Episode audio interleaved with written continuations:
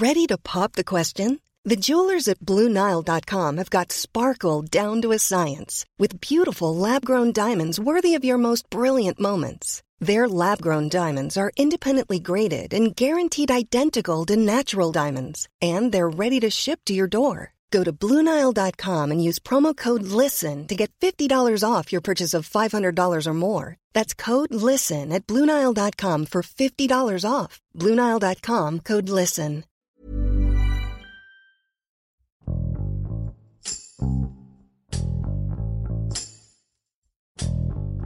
En medio de la crisis sanitaria, en México no solo está el temor al contagio del COVID-19. A esto se suma la falta de trabajo que ha llevado a los grupos vulnerables como el de las trabajadoras sexuales a no tener para comer ni dónde vivir.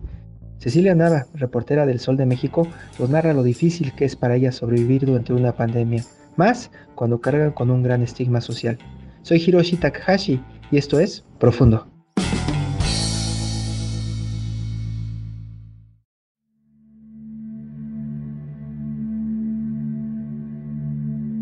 Es claro que el gobierno mexicano, el gobierno de la Ciudad de México, se enfrentará a un reto aún mayor porque la pandemia del COVID-19 provocará que incremente el número de pobres en el país. Tan solo aquí en la Ciudad de México se espera que de 500 mil hasta un millón de personas se sumen a las filas de pobreza. Esto lo adelantó el Consejo de Evaluación del Desarrollo Social capitalino. Nos damos cuenta de la vulnerabilidad en la que viven millones de familias. Más del 50% de las familias en México viven en situación de pobreza y hay situación en pobreza extrema.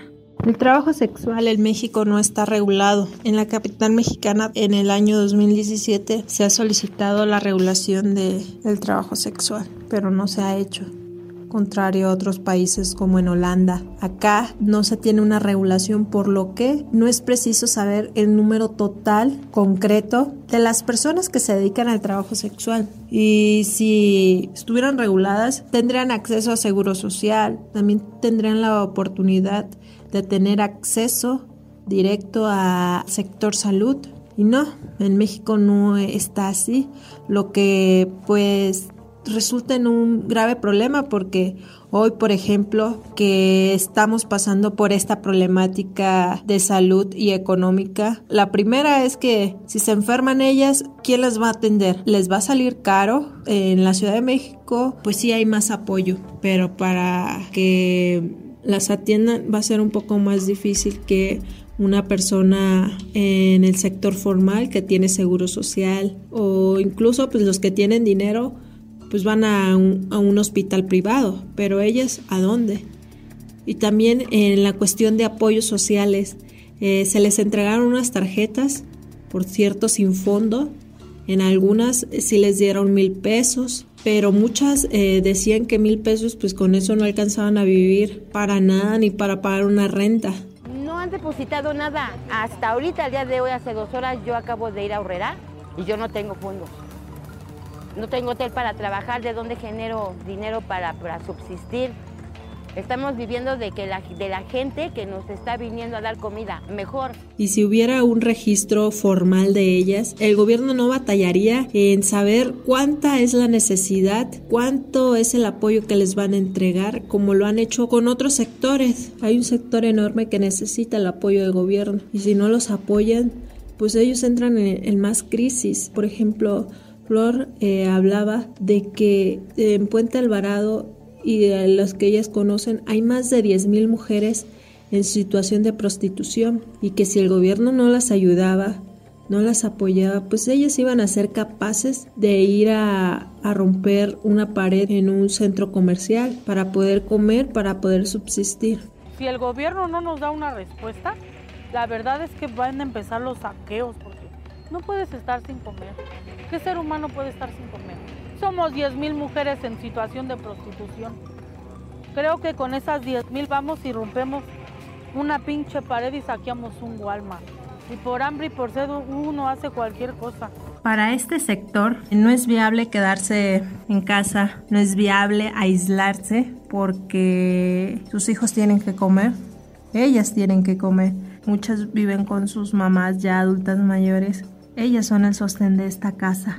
y no hay manera de decirle no al trabajo, sino al contrario, tienen que estar en las esquinas. No han abandonado las esquinas porque como bien dicen ellas y como lo han defendido, la esquina es de quien la trabaja. Ellas se mantienen ahí, a lo largo de esta avenida Puente Alvarado. Siguen puestas a la espera de clientes, ofreciendo sus cuerpos, contoneándose, buscando que haya alguien que sí se anime a invitarles a trabajar.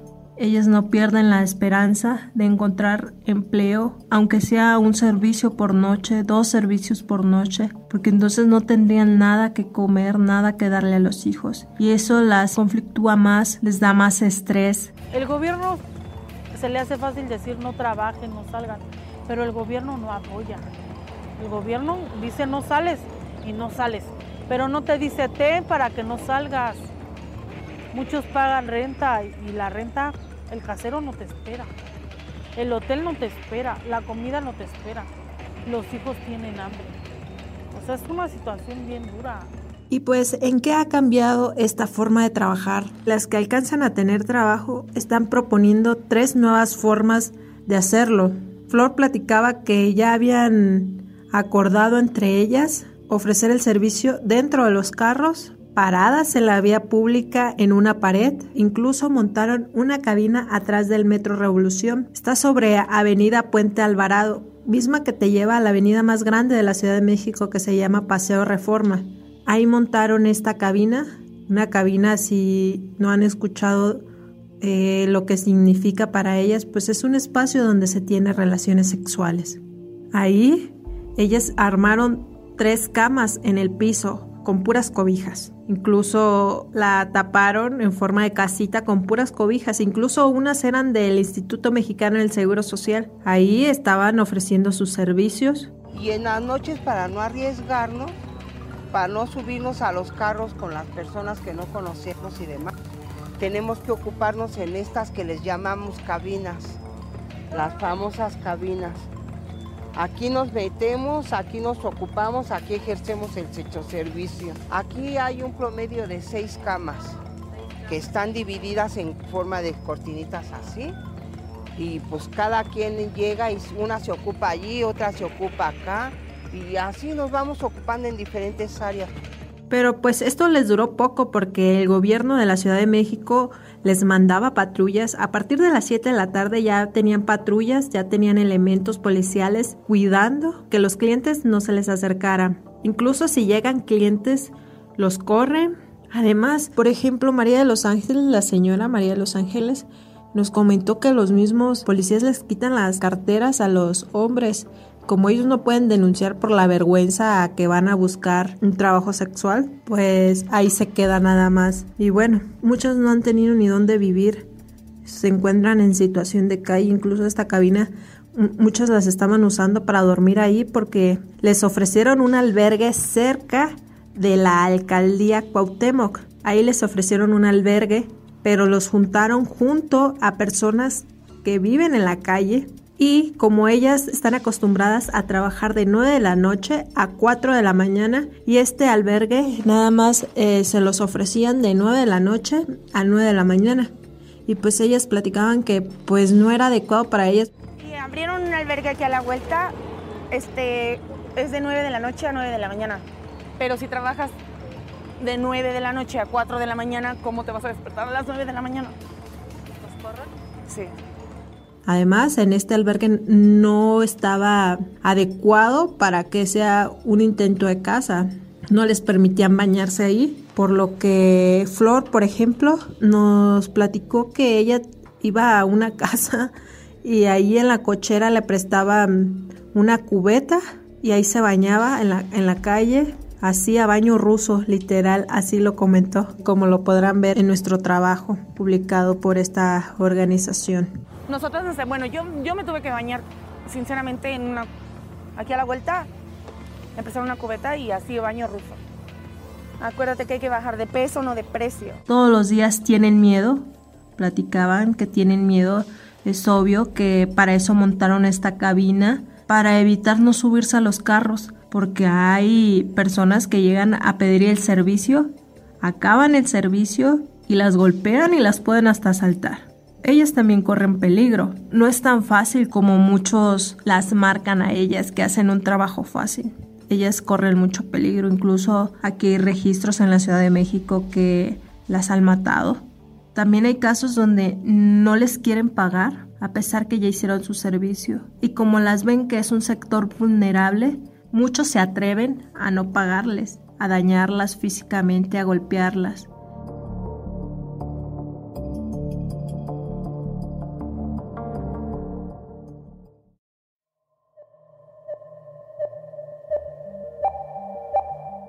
¿Cómo nace este trabajo que hemos publicado acerca de cómo viven las trabajadoras sexuales en la Ciudad de México? Pues a propósito de que la pandemia del coronavirus está generando una crisis sanitaria a nivel mundial.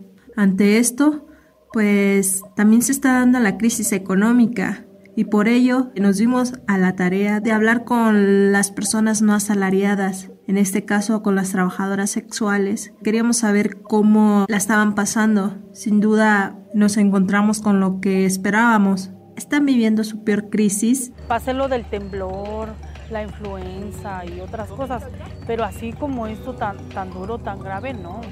Muchas de ellas no creen en esta enfermedad, pero lo que sí estaban viviendo drásticamente y rápidamente es la falta de clientes. Ya no es como antes que trabajábamos, nos hacíamos cinco o seis ratos y con eso sacábamos nuestros gastos. Pues unos 600, 700 pesos al día. Ahorita lo mínimo que llegamos a sacar son 200, 250 y nos alcanza para vivir al día o pagar un cuarto de pues, casa de huéspedes porque ya ni hoteles. La falta de clientes significa que no tienen dinero ni para pagar un hotel, porque muchas en la Ciudad de México viven en hoteles, otras rentan y pues las que rentan tanto en hoteles como en casas particulares o departamentos, pues son las que están viviendo el momento más crítico porque no hay clientes. Si no hay trabajo, ¿cómo vamos a comer, a vestir, a calzar? O si quieres para un cigarro, ahora sí que... Y pues salimos a dar una vuelta, varias vueltas, y nos encontramos con distintos testimonios, como Flor, María de los Ángeles, Tamara, entre varias que platicamos pero que no quisieron hablar ante la cámara. Claro, y como era de esperarse, nos encontramos la grave situación por la que atraviesa. No es nada fácil porque vivir al día yo creo que para nadie es bueno. Y ellas son un reflejo de la situación del nivel de pobreza que hay en México. Un trabajo que no está regulado, por ende no tiene ningún beneficio social. Es esto lo que nos encontramos, esto es lo que viven a diario y esto pues ha generado que las formas de trabajar de las trabajadoras sexuales cambie pues en un nivel grave, porque si no tienen clientes, pues no pueden ni comer. ¿Desde cuándo no comes? Tengo como dos días. No, la verdad sí, dos días, en serio, en verdad, en verdad, en verdad. Porque, a ver, porque o comes o pagas tu hotel. El hotel vale 170 media hora. ¿Cómo te has mantenido estos dos días que no has probado comida? Con agua, con agua y cigarro. Cigarro. Sí, la verdad. Y es normal, en México hay un grave problema de desigualdad económica y las trabajadoras no asalariadas son un ejemplo. Muchas no saben leer ni escribir, no tuvieron acceso a los estudios. Esto es solo hablar un poco del por qué muchas mujeres, muchas trabajadoras sexuales están en esta vida que es muy criticada por mucha población. En nuestro trabajo, uno de los varios comentarios que hemos recibido es ¿por qué las entrevistamos? ¿Por qué si ellas lo hacen por gusto, si pudieran dedicarse a vender chicles, a limpiar zapatos, a hacer cualquier cosa sin necesidad de andar vendiendo su cuerpo? Bueno, yo creo que aquí todas las opiniones se escuchan y se respetan, pero hay que entender por qué están muchas dentro de esta vida. Por esto es que también nos gusta llegar a los grupos vulnerables, llegar a entrevistarlas, darles voz y que se defiendan porque sin duda son discriminadas y ellas lo saben. Somos bien discriminadas nosotras. Nosotras somos como, como lo más culero que hay en la vida.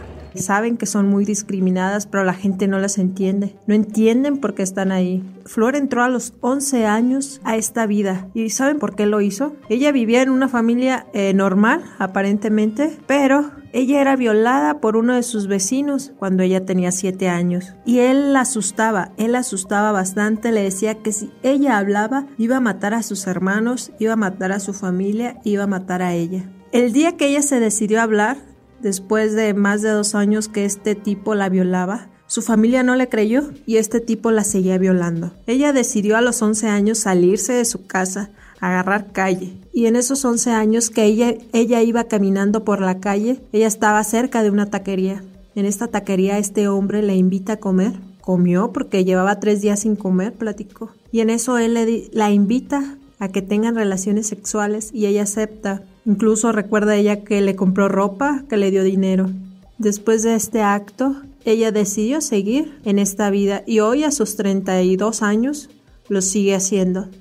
Para nosotros era importante mostrar este sector vulnerable que vive en la capital mexicana y que no solo se da aquí en la Ciudad de México, en cada una de nuestras entidades el trabajo sexual se da y por las mismas condiciones. Y ahora con esta pandemia que no se había visto en muchos años, pues es notable la necesidad que tienen los gobiernos para que la situación económica mejore, para que haya una mejor distribución económica que le alcance a todos, que no vivan en condiciones precarias, porque no es lo mismo estar obligado a tener que buscar un trabajo sexual que muchas veces no te gusta, pero pues no tienen otra manera de buscarse la vida.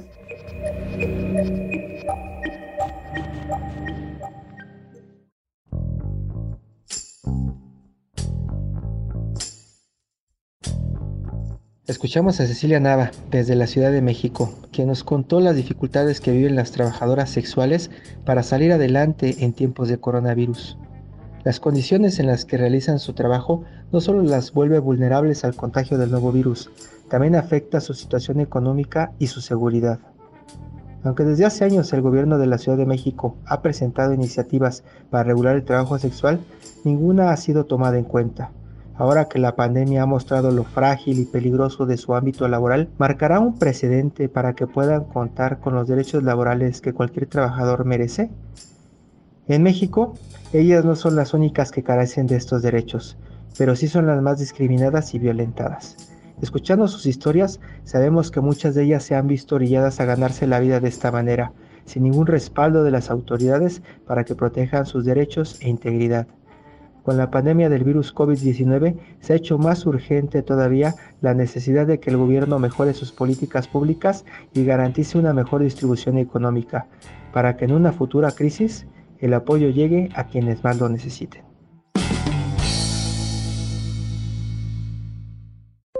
Esto es Profundo, un reporte a fondo de la Organización Editorial Mexicana.